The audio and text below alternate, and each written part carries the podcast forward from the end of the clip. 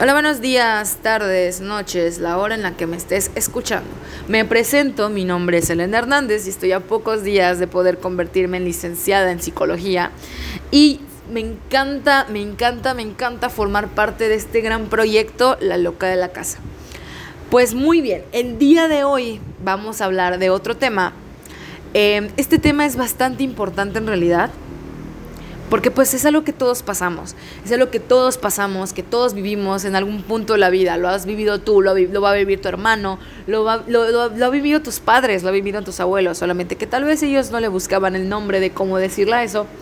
Pero hablaremos el día de hoy de el breakdown o igual se le puede llamar desgaste mental.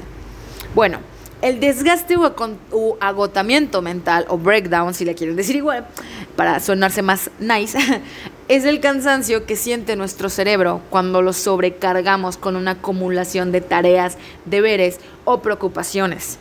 Eh, este tipo de problemas, más que nada son, este tipo de cosas que pasan son más que nada por los problemas personales y las responsabilidades diarias que pues vienen a nuestra cabecita y ahí se quedan pensando, pensando y pensando y sobrepensando y sobrepensando hasta que pues quedamos en blanco, completamente en blanco.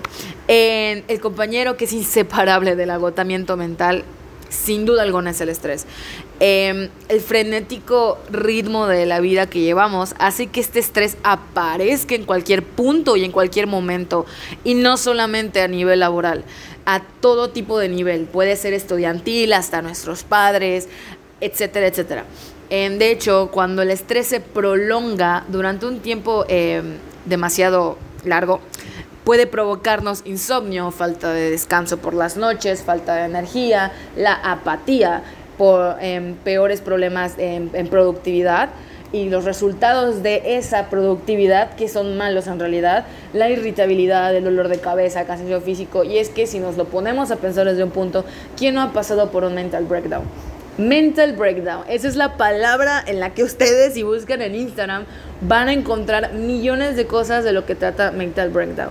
Algunas de las personas confunden mental breakdown o el cansancio, el cansancio emocional em, o el agotamiento emocional mental. Lo confunden mucho con, el, con, el, con la depresión.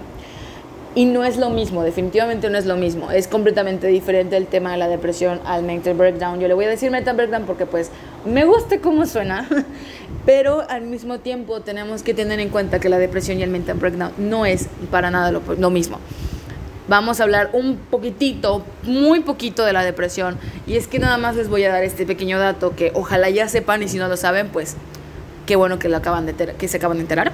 En, y bueno, la depresión va a tener un tiempo en el que va a seguir y va a seguir y va a seguir y va a seguir.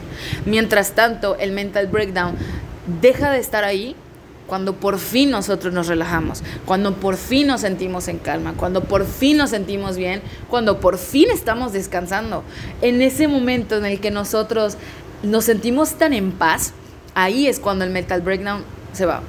El mental breakdown solamente te va a durar unos minutos, más sin embargo la depresión te puede durar hasta años, lo cual no es para nada parecido al mental breakdown. De alguna forma el mental breakdown al mismo tiempo de que te puede causar algún tipo de molestia o enfermedad física, que en este caso es como el dolor de cabeza o en este caso es como hasta la misma fiebre, el mental breakdown lo que te va a hacer es realmente sentirte mal y físicamente lo vas a demostrar a todos. A veces no quieres que nadie te hable, a veces solamente quieres estar en tu cuarto encerrado, a veces solamente quieres estar haciendo algo como ver películas o ya sea cocinar o algo, pero llega un punto en el que eso que tú haces, ese eso ese más bien ese mental breakdown que nosotros tenemos desaparece. Definitivamente desaparece. ¿Cómo puede desaparecer? Descansando dejando a un lado yo, estudiante, de, mis últimos días de estudiante de psicóloga, de verdad, de verdad les digo, el mental breakdown es el, mi pan de cada día, literalmente. El mental breakdown es el momento que nunca dejaré de pasar por ahora, porque pues exámenes, proyectos, ordinarios, todo este tipo de cosas pueden conllevar a un mental breakdown. Cuando tú te estresas, cuando tú ya no puedes más y dices como de, ay, yo no quiero ya, necesito terminar esto, necesito dejarlo a un lado. ya no me siento bien, quiero llorar y me pongo a llorar, este tipo de cosas son las que causan un mental breakdown. ¿Y a quién no le ha pasado? ¿A quién no le ha pasado que en el trabajo se frustra tanto? ¿A quién no le ha pasado que en un eh, tú, usted como maestro, tú como maestra, o, tú como directora, o tú como alumno, estás haciendo algo y llega un punto en el que es como de, ¡ay, ¿por qué? Ya, ya estoy harto, ya quiero dejarlo a un lado. Y llega un punto en el que, ¡pum! Ya no sientes nada. O sea, es como que te quedas en blanco. Es como este momento en el que ya no sabes cómo sentirte. Es como de, no sabes si estás estresado, si estás triste, si estás ansioso exactamente no sabes qué es lo que pasa por tu cabecita. Más sin embargo, ahí está. Eso es el mental breakdown. Queremos darte una pequeña introducción de esto que es el mental breakdown para que puedas saber más y podamos ayudarte más adelante. Esto nada más es una pequeña introducción acerca del tema para que en futuros proyectos y en futuras en futuros podcasts podamos hablarte un poco más del tema y poder darte hasta, hasta estrategias de este tipo de cosas que pueden pasarnos. Y nos pasan a todos y es completamente normal. No me quiero ir sin antes recordarles, primero que nada, la salud mental es importante.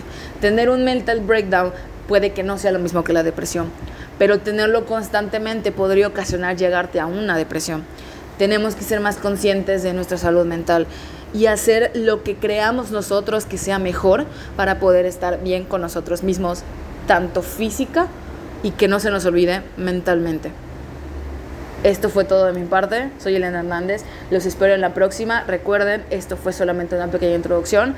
En la próxima veremos más. Nos pueden seguir en nuestra página Sick and Coffee en Instagram. Igual se los dejaremos en la descripción. Y muchas gracias por escuchar. Ah, otra cosa. Que tengan un gran y excelente día.